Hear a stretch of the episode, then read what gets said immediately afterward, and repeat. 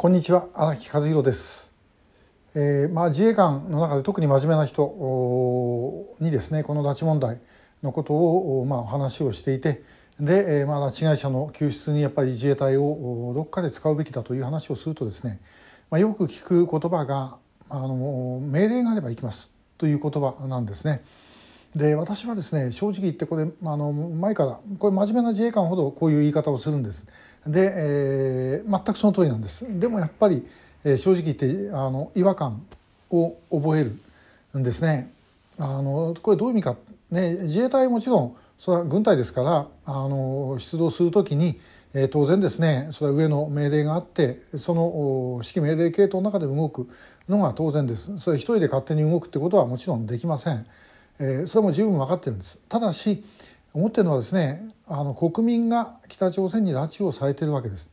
で取り返せるのはもうともかくあの本来これは交渉で本当に帰ってくるものであればそれはそれでいいんですけどもそうじゃなかったら取り返しに行けるのはもう自衛隊しかないですよね。警察は国内の治安を守るために存在しているわけ。であって海上保安庁も基本的にはその領海あるいは排他的経済水域の中ということ です。で、えー、それ以外のことができるのは本来自衛隊しかないはずなんですね。ですから、まあ、そういう意味でですね私がぜひ、まあ、これをご覧の自衛官の皆さんでですね本当真面目な方が見てくださってると思うんですね。えー、であればお願いするのはあの悔しいと思ってもらいたい。えー、本来自分たちがそれについて自衛隊がやるべきことなのにそれができないことが悔しいというのは思ってもらいたい。えー、拉致をされてるで命令があれば行きますでもまあ命令がないから何もしませんっていうのは許されるんだろうかということですよね。これ例えばあの道端で人が倒れてるそこに医師とか看護師がいれば何とか助けようと普通は私はするもんだというふうに思います。で消防士が非番でですね道歩いてたと火事が起きたそしたらもう自分のできることともかくやる。でもしそれができなかったらばやっぱりできないことに対するじくじたる思いを当然するはずです。で、えー、自衛官だからその部分のその気持ちはどうでもいい、ねえー、動く時だけ動けばいいということにはならない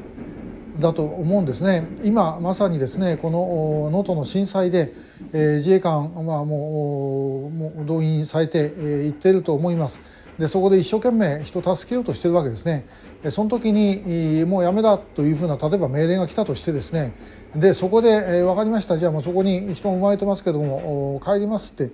いう気持ちになるかどうかで例えば何かどうしても必要があってそうせざるを得なくなったとしてもやはりですねそれはすごい悔しい思いをみんな持つんだと思うんですね。だったらば拉致被害者を取り返せないことについても悔しい思いを持ってもらいたいと私は本当思います。で私たち予備役ブルーリボンの会の仲間で飯塚康樹さんという方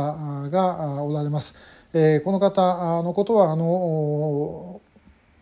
予備役ブルーリボンの会のレブラ君と怪しい仲間たちなんかでもお話をいただいてますんでまたあの関心があったらそっちご覧いただきたいんですが、えー、ご本人が書かれた本「平成の自衛官を終えて」という著書があります。でここは本当にですねあの飯塚さんがやはりこの拉致被害者を取り返すための命令が来るのを待っていたでしかし結局その命令がないままに体感をしてしまったということで、まあ、ご本人がその間のいろんな葛藤を書いておられるわけですね。えー、やっぱりそういう気持ちが私は絶対に必要だと思います。命令が来ないんだからいいじゃないかというふうに、まあ、あの思っておられてはこれはもう自衛隊の私はあえて言いますけども存在意義がないと思います少なくとも気持ちはしっかりと思っていてもらいたいということなんですね。あのかつて昭和15年にカムチャッカでですね北洋漁業の漁船がソ連に拿捕されたことがありました。であの時にあの青森の 大港にいた駆逐艦隊が、えー、カムチャッカのそのとらわれている港の沖合でですねえまで行ってそこで派手に訓練をやらかしてで、えまあ、威嚇したわけですね。で、えソ連からするとあのバルチック艦隊の時のトラウマがありますからやっぱり怖くなって、え漁船を解放したということが、まあ、実話としてあったそうです。あの時は、まあ、誰があの決断下したのか分かりませんけどもその昭和15年ですからあもう日米開戦の直前ですねでソ連との間をですねあの悪くはできない時だったと思いますそれでもやっぱりそういうふうにやって日本国民を助けるということですねまあその時おそらく支持した方の中にはやはりそれは国民助けられないようなあの軍海軍ではいけないという思いがあったから、えー、だろうと思うんですね。